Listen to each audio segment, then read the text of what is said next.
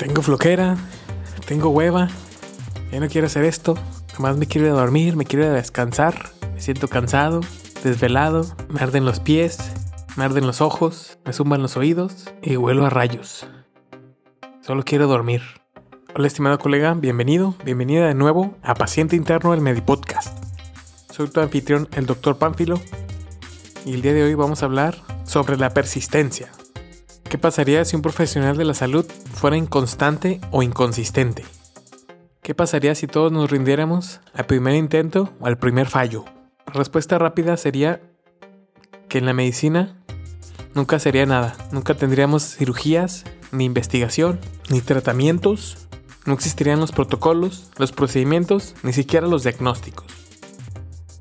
Tú sabes que toma tiempo ir a la escuela o facultad de medicina, estudiar medicina, enfermería, odontología.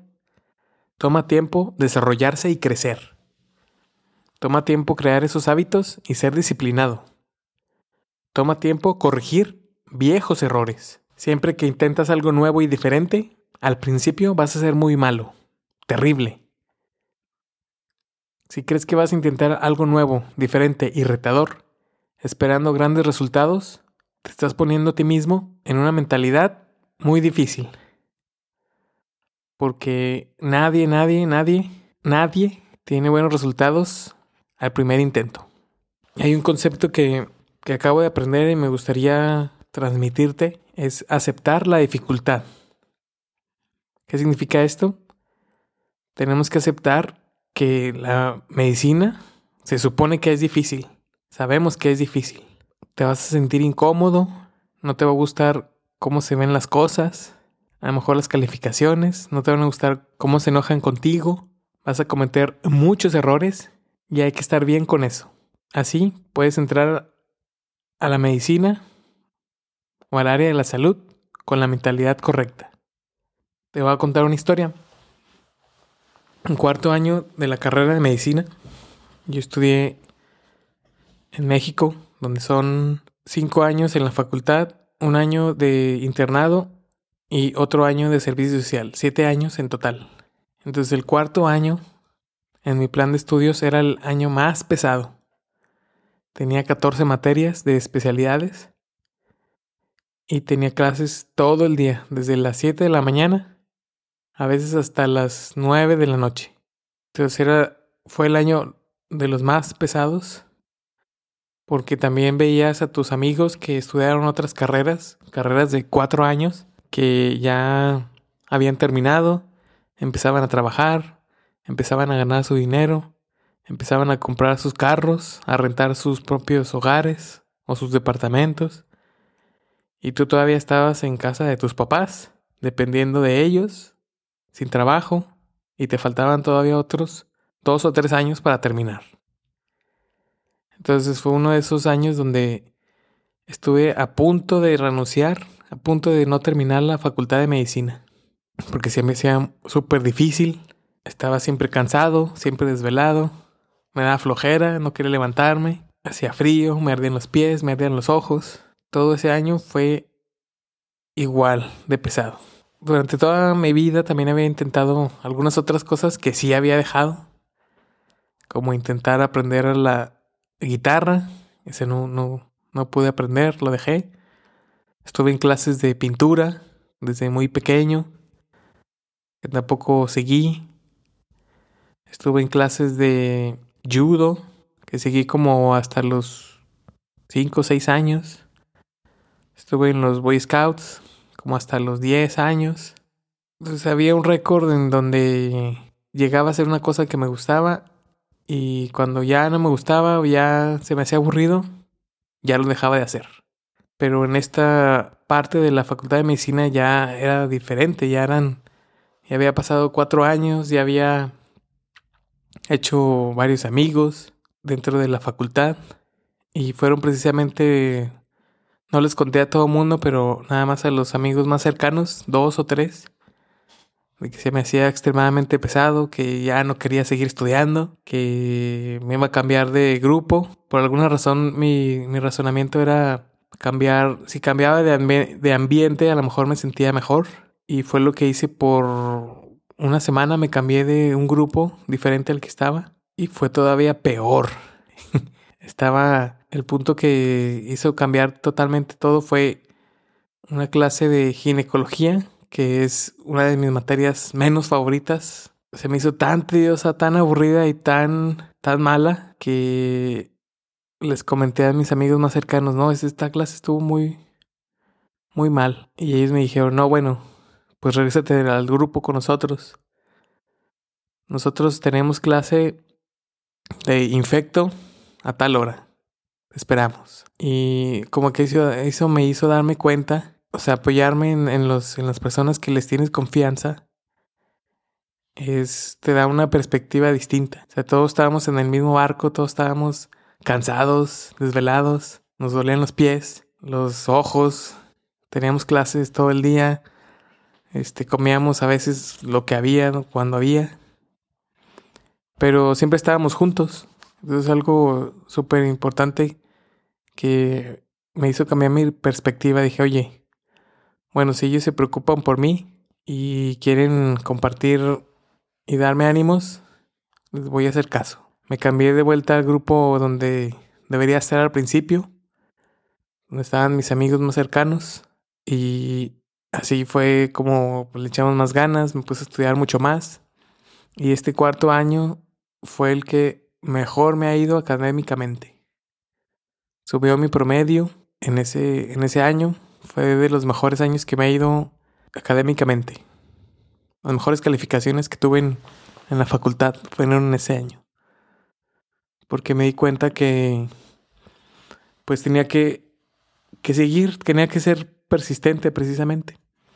Tenía que seguir con lo que ya había puesto como meta y me puse como metas muy pequeñas de que, ah, bueno, tengo que estudiar por hoy nada más para estas materias, por esta semana estas materias, para este semestre estas materias. Y así, metas de poco a poco hasta terminarlas.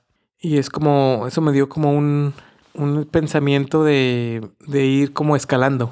Y es como llegué también a un concepto que la persistencia es como que para llegar tú a hacer algo es como un como una escalera en un edificio de varios pisos. Para que algo que tú hagas, un conocimiento que quieras adquirir, una habilidad que quieras hacer, algo que quieres terminar, imagínate que es una escalera, es un edificio de varios pisos. El primer piso es el piso de no sé nada. No sé nada sobre esto y no sé si soy lo suficientemente listo para entender. En este caso, la medicina. El segundo piso es el piso de hiciste algo nuevo, pero a nadie le importa. aprendiste una materia nueva, aprendiste algún dato nuevo, pero a nadie le importa y a nadie le sirve en este momento. Pero la ventaja es que ya supiste que sí puedes aprender que si eres lo suficientemente listo y ahora ya sabes un poquito más sobre un tema en específico. El tercer piso sería intenté algo nuevo y alguien me dijo que era estúpido o que era malo, que era malo haciéndolo. Este piso, pues ya aprendiste que sí puedes aprender, que intentaste algo nuevo, pero que a lo mejor te criticaron o lo hiciste de la forma incorrecta. Este piso te enseñó a seguir intentándolo y a lidiar con él con la retroalimentación negativa o la crítica negativa. Llegas al cuarto piso, que es donde yo estaba en el cuarto año de la carrera precisamente, y es el piso donde dices, esto es difícil y apesta, porque estoy perdiendo mi tiempo. Pero este es el, el piso donde aprendes a que ya aprendiste algo nuevo, a que ya pudiste aprender, a que ya intentaste algo nuevo y lo hiciste bien, pero todavía no le encuentras un uso. Tienes todos estos capítulos, toda esta información, pero todavía no lo puedes usar, todavía no lo puedes aplicar. Si pasas a través de todo esto, eventualmente vas a llegar al quinto piso. Y el quinto piso se trata el piso donde tú aplicas lo que aprendiste. Si aprendiste algo nuevo hoy, ya lo puedes aplicar. Si aprendiste, por ejemplo, a auscultar, ya puedes ir con un paciente, llevar tu estetoscopio y auscultarlo en el, en el hospital. Y llegas a ese punto donde dices, ah, el quinto piso, aprendí algo nuevo y lo apliqué. El sexto piso puedo aplicarlo de nuevo mañana. Mañana puedo ir de nuevo con otro paciente, auscultarlo, hacerle una historia clínica, lo que hayas aprendido. Y el séptimo piso, el último piso, el, el piso final, es cuando ya tienes, ya cuando lo haces y para ti es divertido. Cuando lo disfrutas, cuando ya superaste muchas capas de contratiempos y decepciones, pero no es nada fácil. Tienes que ser, primero, paciente contigo mismo. Y segundo, continuar haciéndolo. Solo hay una persona que pone la línea entre dejar de hacer las cosas y seguir hasta conseguirlo. Y esa persona eres tú. Así que intenta ser paciente y persistente. Intenta verlo de esta forma, que es súper difícil, pero que vas a tu ritmo, poco a poco, hasta llegar al séptimo nivel. Tienes que empujarte a través de superar, en mi caso, yo era muy tímido, tenía que superar esa timidez y en mi caso esa duda de mí mismo, la crítica, autocrítica, vas a encontrarte siempre con la crítica o autocrítica.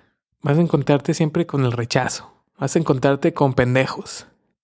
Y vas a encontrarte con la presión. Si lo tienes claro, puedes entenderlo y usarlo como una herramienta. Porque la persistencia es creativa. Siempre te lleva a buscar nuevas oportunidades. La persistencia es valiente. No cede ante el miedo. La persistencia es positiva y te mantiene en el camino a pesar de ti mismo.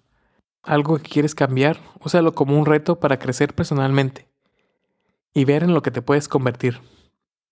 Y es algo que es retador y no hay de otra más que, más que estar envuelto en una situación que te hace crecer.